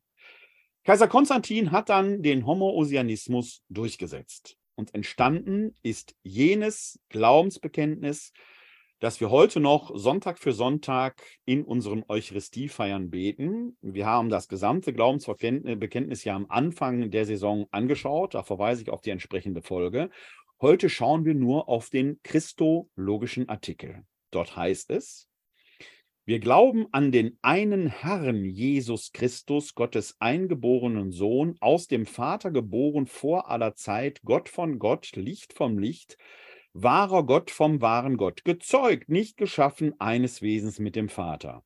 Durch ihn ist alles geschaffen. Für uns Menschen und zu unserem Heil ist er vom Himmel gekommen, hat Fleisch angenommen durch den Heiligen Geist von der Jungfrau Maria und ist Mensch geworden. Er wurde für uns gekreuzigt unter Pontius Pilatus, hat gelitten und ist begraben worden, ist am dritten Tage auferstanden nach der Schrift und aufgefahren in den Himmel. Er sitzt zur Rechten des Vaters und wird wiederkommen in Herrlichkeit zu richten die Lebenden und die Toten. Seiner Herrschaft wird kein Ende sein. Ist der christologische Artikel in unserem Glaubensbekenntnis. Wir entdecken dort das Glaubensbekenntnis der frühesten Christen aus dem ersten Korintherbrief. Er wurde für uns gekreuzigt unter Pontius Pilatus, hat gelitten und ist begraben worden, ist am dritten Tage auferstanden nach der Schrift und aufgefahren in den Himmel. Da finden wir aber auch den Namen Pontius Pilatus. Wir erinnern aus der römischen Quelle Annalen des Tacitus, aber dann auch den beiden christlichen Hinweisen, Justin der Märtyrer, ähm, das äh, und äh, nicht nur Justin der Märtyrer, sondern eben auch, jetzt muss ich nachgucken, Tertullian, der Name war mir entfallen, dass man offenkundig Zugriff auf diese Akten noch hatte zur damaligen Zeit. Und mit Pontius Pilatus, dem Hinweis, wird nicht nur ein unverdächtiger Zeuge, äh, äh so ein römischer Beamter, äh, äh, ins Feld geführt, der die Tatsächlichkeit dieses Geschehens belegt, sondern auch sogar dann eine historische Persönlichkeit, sodass das Ganze zu einem geschichtlichen Ereignis wird. Heute würde man sagen, am 11. Januar im Jahr des Herrn 2023 geschah dieses oder jenes. Damals datierte man etwas gröber, indem man zum Beispiel als Kaiser Tiberius in Rom regierte und Pontius Pilatus in Judäa Statthalter war, da geschah dieses oder jenes. Also ein historisches Ereignis wird hier entsprechend beschrieben. Das ist das, was das Glaubensbekenntnis an dieser Stelle macht. Es beschreibt den historischen Vorgang von Kreuzestod, des Leidens und des Begrabenwerdens. Und dann kommt eben am dritten Tage auferstanden nach der Schrift und aufgefahren in den Himmel. Das ist dann schon Teil des Glaubensbekenntnisses, wo man als rein naturalistisch denkender Mensch sagen kann, das kann ja gar nicht sein. Aber wir haben eben im, zwei, im ersten Korintherbrief ja die Überfülle an Zeugen gesehen, sodass es nicht unvernünftig ist, sich zu diesem Glauben zu bekennen. Dieses Bekenntnis war aufgrund des Paradoxes der entscheidende Impuls, der Kristallisationspunkt der christologischen Reflexion, aber es passiert noch was anderes. Auf die christologische Reflexion komme ich gleich nochmal zu sprechen. Aus diesem Paradox, der als Sünder gestorbene wird von Gott trotzdem gerettet, kann man ja den Schluss ziehen, und das ist erstmal die antiochenische Theologie, die Torah, das Halten der Torah ist nicht alleine seligmachend, sondern die Liebe Gottes hat schon gerettet. Und daraus kann man den Schluss ziehen, dann ist doch völlig egal, wie wir leben. Und tatsächlich haben die Korinther ja genau so gehandelt. Söhne heiraten ihre Mütter, man ist Götzenopferfleisch und, und, und. Der erste Korintherbrief ist entstanden, weil einige aus der Gemeinde an den Paulus, ein, als dem Gründervater der Gemeinde, einen Brief geschrieben haben und dort fragen, ist das so richtig, Paulus? Und Paulus arbeitet diesen Fragenkatalog im ersten Korintherbrief ab und kommt zu einer erstaunlichen Antwort. Er sagt nämlich, die, die so merkwürdig handeln, haben tatsächlich einen starken Glauben in die Liebe Gottes. Den betätigt er einen starken Glauben. Aber die verführen durch ihr merkwürdiges, ethisch fragwürdiges Verhalten jene, die nicht so einen starken Glauben haben. Und das darf nicht sein. Deshalb sagt Paulus, sollt ihr der Liebe Gottes gemäß leben und ihr eine Gestalt in dieser Welt geben. Denn Gott wohnt in seinem Geist ja in uns, das schreibt Paulus im dritten Kapitel des ersten Korintherbriefes. Und wenn wir jetzt Tempel des Heiligen Geistes, die wir sind, durch unser merkwürdiges Verhalten von Gott wegführen, dann haben wir ein Problem. Deshalb, Schlussfolgerung, handelt dem Gesetz der Liebe Christi gemäß. Weil Gott euch liebt, sollt ihr dieser Liebe Gottes eine Gestalt geben und dann ist eben nicht erlaubt, wie man handelt. Im Zusammenhang dieser Rede im dritten Kapitel des ersten Korintherbriefes bringt Paulus dann auch ein Bild vom Gericht. Er schreibt dort nämlich, das haben wir in der Folge, als wir hier über die letzten Dinge gesprochen haben, ja diese Stelle etwas näher erläutert. Wir sammeln in unserem Leben gewissermaßen Schätze in unseren Händen an. Äh, fragwürdige Taten führen zu Gold, äh, führen zu Heu, Holz, Heu oder Stroh. Gute Taten sind Gold, Silber und Edelsteine. Und wenn wir quasi nach unserem Leben vor Gott stehen, dann halten wir das, was wir gesammelt haben, hin. Und das Feuer der Liebe Gottes wird das prüfen und was für Baumaterial für ein himmlisches Haus haben. Holz, Heu oder Stroh bleibt nichts von übrig, Gold, Silber oder Edelsteine, gutes Material. Deshalb steht in unserem Glaubensbekenntnis im Anschluss an dieses urchristliche Glaubensbekenntnis die Gerichtsansage. Er, Christus, sitzt zur Rechten des Vaters und wird wiederkommen in Herrlichkeit zu richten, die Lebenden und die Toten. Seiner Herrschaft wird kein Ende sein. Jetzt gewissermaßen das Korrektiv, dass auch bei der großen Liebe Gottes, der Barmherzigkeit Gottes, die da ist, die Gerechtigkeit nicht fehlen darf. Das haben wir heute oft in Verkündungen, dass zwar der barmherzige Gott gepredigt wird und damit mit dem Mantel der Barmherzigkeit auch der größte Bockmist, auch den Kleriker und andere tun, weggewischt wird. Man muss doch mal barmherzig. Nein, Barmherzigkeit und Gerechtigkeit sind zwei Seiten ein und derselben Medaille. Barmherzigkeit ohne Gerechtigkeit wird zynisch den Opfern gegenüber, den Betroffenen gegenüber. Gerechtigkeit ohne Barmherzigkeit kann brutal sein. Beides gehört zusammen und baut schon wieder einen Spannungsbogen auf. Deswegen steht die Gerichtsansage hier im Anschluss an das Auferstehungsbekenntnis. Aber die Frage, die wir ja heute Abend haben, ist doch, wer ist denn dieser Jesus? Wahrer Mensch und wahrer Gott. Und ich sagte schon, rein theologisch in der Reflexion macht nur der Homoousianismus tatsächlich Sinn. Auch wenn der Arianismus und irgendwie auch der Dokotismus natürlich charmant einfacher zu glauben sind. Aber nicht alles, was einfach erscheint, ist auch richtig. Immer dann, wenn jemand auf komplexe Fragen einfache Antworten hat, sollte ein Alarmglöckchen losgehen. Ja? Das Konzil von Nicea entscheidet wahrer Gott und wahrer Mensch. Und das taucht dann auch im Glaubensbekenntnis auf, wenn es da heißt, wir glauben an den einen Herrn Jesus Christus, Gottes eingeborenen Sohn, aus dem Vater geboren vor aller Zeit, Gott von Gott, Licht vom Licht, wahrer Gott vom wahren Gott, gezeugt, nicht geschaffen, eines Wesens mit dem Vater, durch ihn ist alles geschaffen. Dann wird in diesem Passus, der gegen Arius geschrieben worden ist, in immer neuen Anläufen betont, er ist Gott, er ist Gott, er ist Gott. Das fängt schon an bei, wir glauben an den einen Herrn Jesus Christus. Dieses Herr ist im Deutschen, erscheint fast zu schwach für das, was bezeichnet ist. Denn von den Juden ist bekannt, dass sie den Gottesnamen, das Tetragramm JHWH, aus Ehrfurcht nicht aussprechen, sondern substituieren. Zum Beispiel durch Hashem, der Name, oder Shaddai, der Ewige, oder eben Adonai, der Herr. Wenn hier von Jesus gesagt wird, er ist der Herr, dann wird hier schon eine Gottestitulatur eingeführt.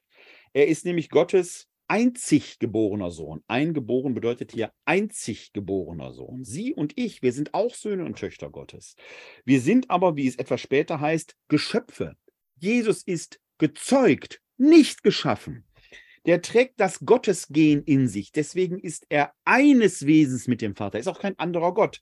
Der Vater ist, es ist der Vater, der in Jesus ganz gegenwärtig ist. Und weil der Vater der Schöpfer ist, stellt sich natürlich die Frage, was hat der Sohn bei der Schöpfung gemacht? Durch ihn ist alles geschaffen. Wenn er gezeugt wurde, nicht geschaffen, dann bekennen wir eben auch, dass er aus dem Vater geboren wurde vor aller Zeit. Das ist ein Satz, der hat es in mehrfacher Weise in sich.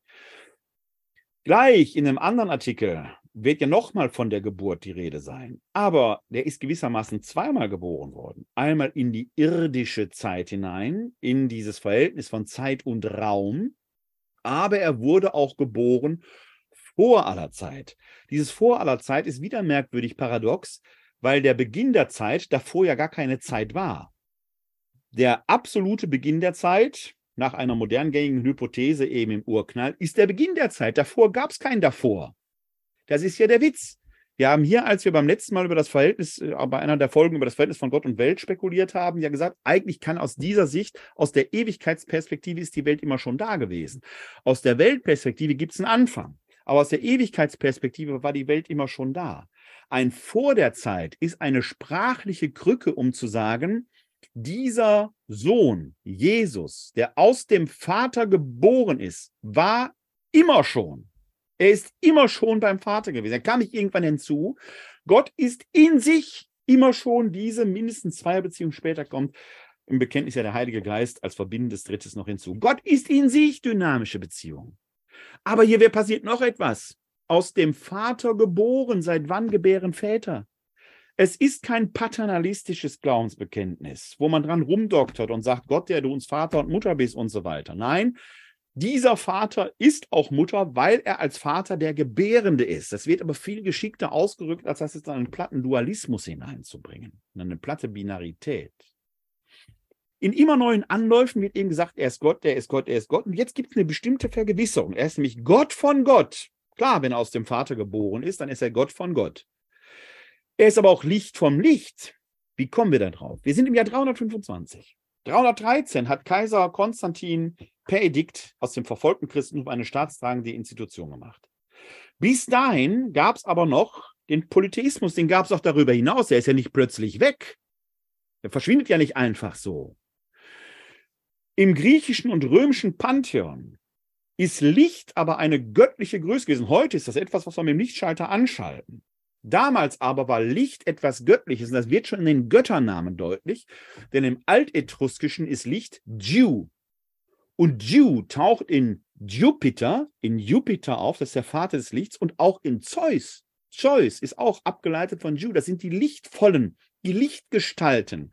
Das Glaubensbekenntnis nimmt also eine damals vertraute sprachliche Variante auf, um zu sagen, Gott von Gott, das ist für Monotheisten nicht die Frage, aber auch für Pantheisten und für Polytheisten nicht die Frage.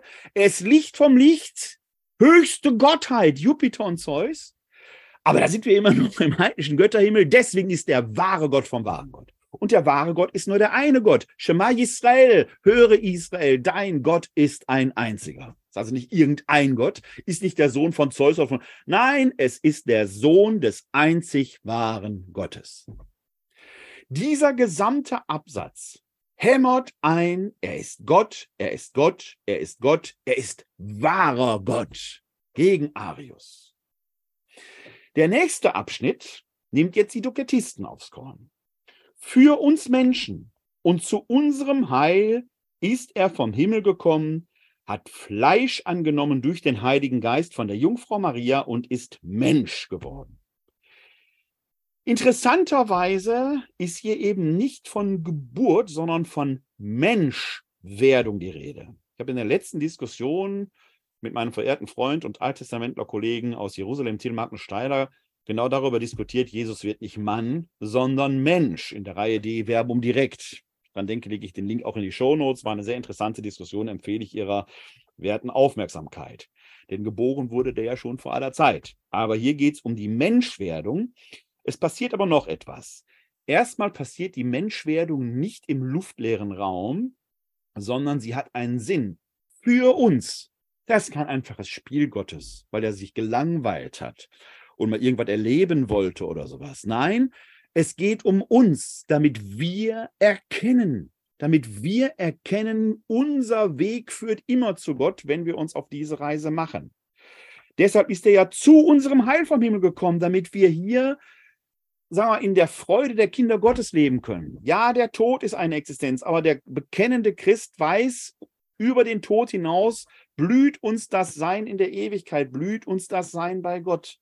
Für uns Menschen und zu unserem Heil. Denn mit diesem Wissen kann man entspannter leben, als wenn man noch in der Todesangst und der Gottverderbtheit lebt, äh, Gottgetrenntheit lebt. Jetzt wird es aber interessant, denn die Doketisten behaupteten ja, er habe einen Scheinleib gehabt, dieser Jesus. Scheinleib heißt nicht echt, Halluzination. Das Griechische kennt für Körperlichkeit zwei Begriffe. Der eine, etwas allgemeinere, ist Soma. Kennen Sie aus Psychosomatik, da steckt das drin. Und Soma ist Leib in vielfältiger Möglichkeit. Kann materiell sein, kann immateriell sein. Paulus schreibt zum Beispiel, nach der Auferstehung bekommen wir einen Geistleib, ein pneumatisches Soma. Leib hat etwas mit Identität zu tun im Sinne von Soma, muss aber nicht, kann aber materiell sein. Das ist durchaus auch Soma. Davon unterscheiden die Griechen den Begriff Sarx. Sarx ist krass materialistisch. Sarx ist Kotelett, das, was mein Metzger in der Auslage liegt. Was sie im Sommer zum Grillen auf, den, auf die Glut schmeißen, ist immer Sarx, Fleisch. Johannes schreibt in seinem Evangelium im großen Prolog, Kapitel 1, Vers 14, das Wort ist Fleisch geworden, da steht Logos, Wort, wird Sarx. Sehr materialistisch, der große, vergeistigte Johannes-Evangelist macht deutlich, dass der göttliche Logos sich materialisiert, Fleisch wird, Gestalt annimmt. Genau das steht ja auch. Krasser kann man die Doketisten nicht in die Schranken weisen der ist Fleisch, hat fleischliche Gestalt angenommen, materialisiert, nämlich durch den Heiligen Geist von der Jungfrau Maria und ist Mensch geworden. Jetzt habe ich hier im Abend schon einige Male über Theologik geredet. Und genau um diese Logik geht es. Eine Frau, die ein Kind zur Welt bringt, ist auch zwingend Mutter dieses Kindes. Man kann in heutiger Zeit sagen, klar, in Zeiten von Leihmutterschaft und sowas ist das nicht mehr hundertprozentig sicher, aber selbst da sind psychische Faktoren durchaus nicht irrelevant, dass man sagen kann, eine Frau, die dieses Kind gebiert, ist die Mutter dieses Kindes. Wir sind aber im Jahr 325, da gab es keine Leihmütter. Da war auf jeden Fall klar, die Frau, die dieses Kind zur Welt bringt, ist Mutter. Ob der Mann, der daneben steht, auch tatsächlich der Vater ist, ist wünschenswert, aber noch lange nicht so sicher. Psychologisch, sozialpsychologisch hat sich die Menschheit ja da was Lustiges ausgedacht. Achten Sie mal drauf, wenn Sie ein Pärchen sehen, das einen Kinderwagen schiebt, die Leute gucken rein, dann sagen die fast immer, ist ganz der Vater, um den Ernährer in Sicherheit zu wiegen, ist dein Kind. Dass das Ganze auch nach hinten losgehen kann, ich habe dieses Buch nicht gelesen, ich werde dieses Buch nicht lesen, aber dieser Auszug kam mir heute in der Timeline bei Facebook mir unter, dass äh, äh, Harry Windsor in seinem Buch äh, einen komischen Witz seines Vaters beschreibt, den er offenkundig nicht verwunden hat, wo er sagt, ob ich, also Prinz Charles seinerzeit, jetzt King Charles, wirklich der Sohn meines Vaters bin, weiß man nicht. Vielleicht bin ich gar nicht der Prinz von Wales.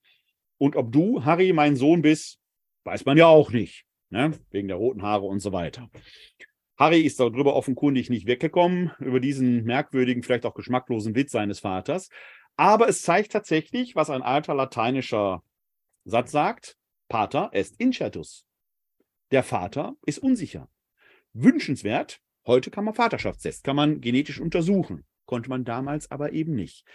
Die Mutter steht aber immer fest, es ist die Frau, die dieses Kind gerade zur Welt gebracht hat. Im Falle des Jesus von Nazareth kennen wir sogar den Namen der Mutter.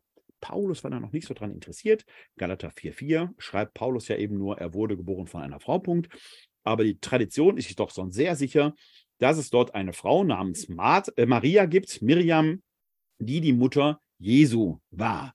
Und zweifelsohne ist Miriam von Nazareth, Maria, ein Menschenkind gewesen. Aha, wenn er wahrer Gott und wahrer Mensch ist, das ist ja das, was als bewiesen schon quasi voraus, als zu bekennen vorausgesetzt wird, hat er seine menschliche Natur über die Mutterlinie erhalten.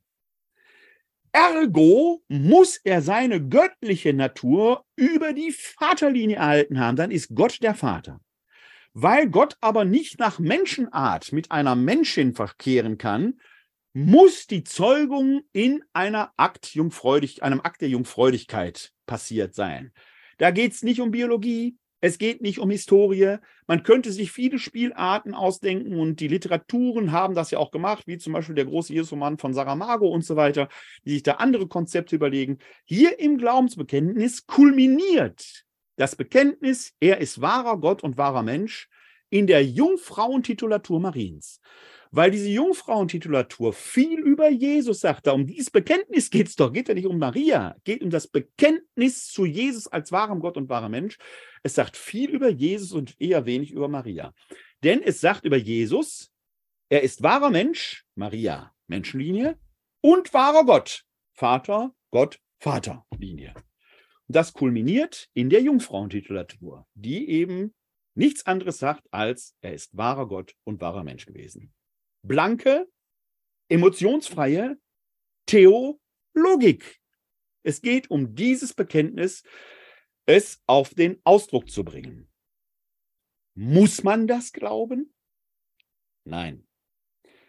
Denn bis zum historischen Jesus ist die Indizienlage so groß bis zum Kreuzestod, dass die Leuten des Kreuzestodes Jesu in Jerusalem etwa im Jahr 30 unserer Zeitrechnung schon fast absurd erscheint. Die Indizienlage des historischen Ereignisses als solches ist doch sehr stark. Nach dem Tod Jesu muss man sich dann auf die Authentizität und Glaubwürdigkeit von Zeugen verlassen. Zeugen, die wir mit dem großen zeitlichen Abstand von 1000, fast 1900 Jahren selbst nicht mehr befragen können. Wir müssen uns dann auf die überlieferten Umstände verlassen. Und da ist es nach meinem Dafürhalten durchaus ein Segen, dass man sagen muss, Gott sei Dank schreibt Paulus das an die Korinther, die ihm gegenüber sehr kritisch waren und ihm nicht einfach so etwas geglaubt haben. Da das Thema aber im zweiten Korintherbrief als solches nicht mehr auftaucht, ist die Wahrscheinlichkeit groß, dass die Korinther sich haben überzeugen lassen. Und in der korinthischen Skepsis, die den Menschen damals in dieser griechischen Hafenstadt zu eigen waren am Peloponnes, können wir dann hineingehen. Und dann können wir der theologischen Reflexion folgen. Und man kann aus vernünftigem Grund bekennen, er ist wahrer Gott und wahrer Mensch gewesen. Man kann zu anderen Schlüssen kommen.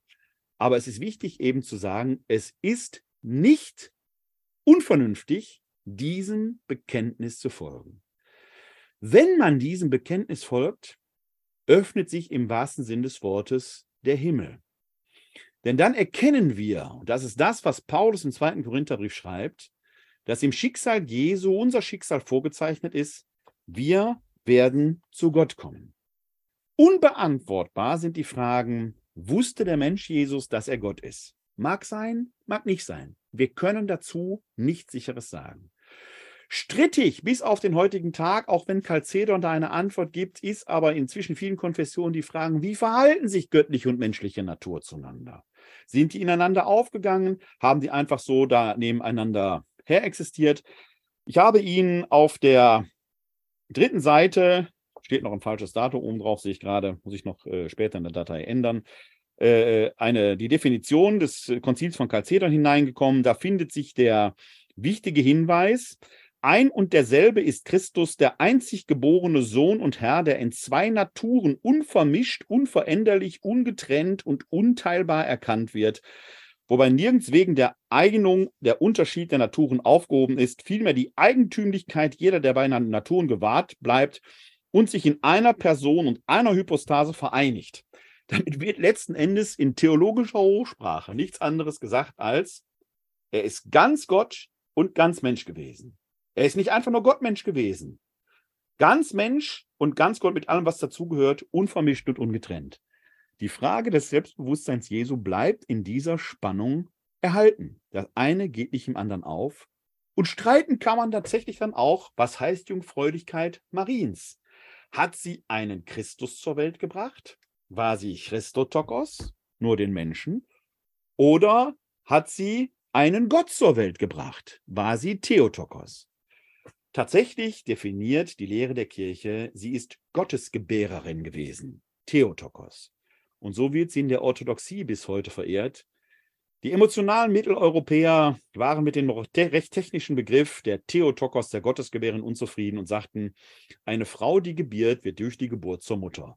Und so wurde aus der Gottesgebärin Maria in unserer Tradition die Gottesmutter. Eine schöne, emotionale Rede, nicht ohne Gefahr. Denn wer wüsste das nicht als Sohn, dass die Mutter doch immer noch eine emotionale Autorität für jeden Sohn ist? Steht sie dann über Christus? Die Konzilsväter haben nicht umsonst von der Gottesgebärerin gesprochen. Denn Maria ist der Weg Gottes gewesen, wie er zu seiner menschlichen Existenz kam. Für uns aber gilt, die, die wir uns aus vernünftigen Gründen auf den Glauben einlassen können, wir verehren Christus als wahren Gott und wahren Mensch. Denn nur wenn er wahrer Mensch war und sich Gott mit unserem Menschsein identifiziert hat, dann besteht für uns mehr als die berechtigte Hoffnung, dass unser Ziel Gott selbst ist und wir einst vor dem Richterstuhl dieses barmherzigen, aber auf jeden Fall gerechten Richters stehen werden. Und ich wünsche Ihnen und mir, dass wir nicht mit leeren Händen da stehen, sondern dass wir ordentlich Gold, Silber und Edelsteine gesammelt haben. Machen wir uns auf diesen Weg. Ich hoffe, Ihnen hat dieser Abend hier gefallen. Wenn Sie möchten, sind Sie sehr herzlich eingeladen, in zwei Wochen sich wieder dazu zu schalten. Dann schreiben wir den 25. Januar und dann wird es hier bei der Glaubensinformation um das Thema gehen mit Psalmen und Schofar über Musik und Gesang in der Bibel. Ein Thema, das ich so in der Glaubensinformation noch nicht hatte. Es wird spannend werden. Ihnen allen da draußen wünsche ich, bleiben oder werden Sie gesund und helfen Sie anderen gesund zu bleiben oder zu werden. Wie immer gilt Ihnen allen mein herzlichstes Glück auf.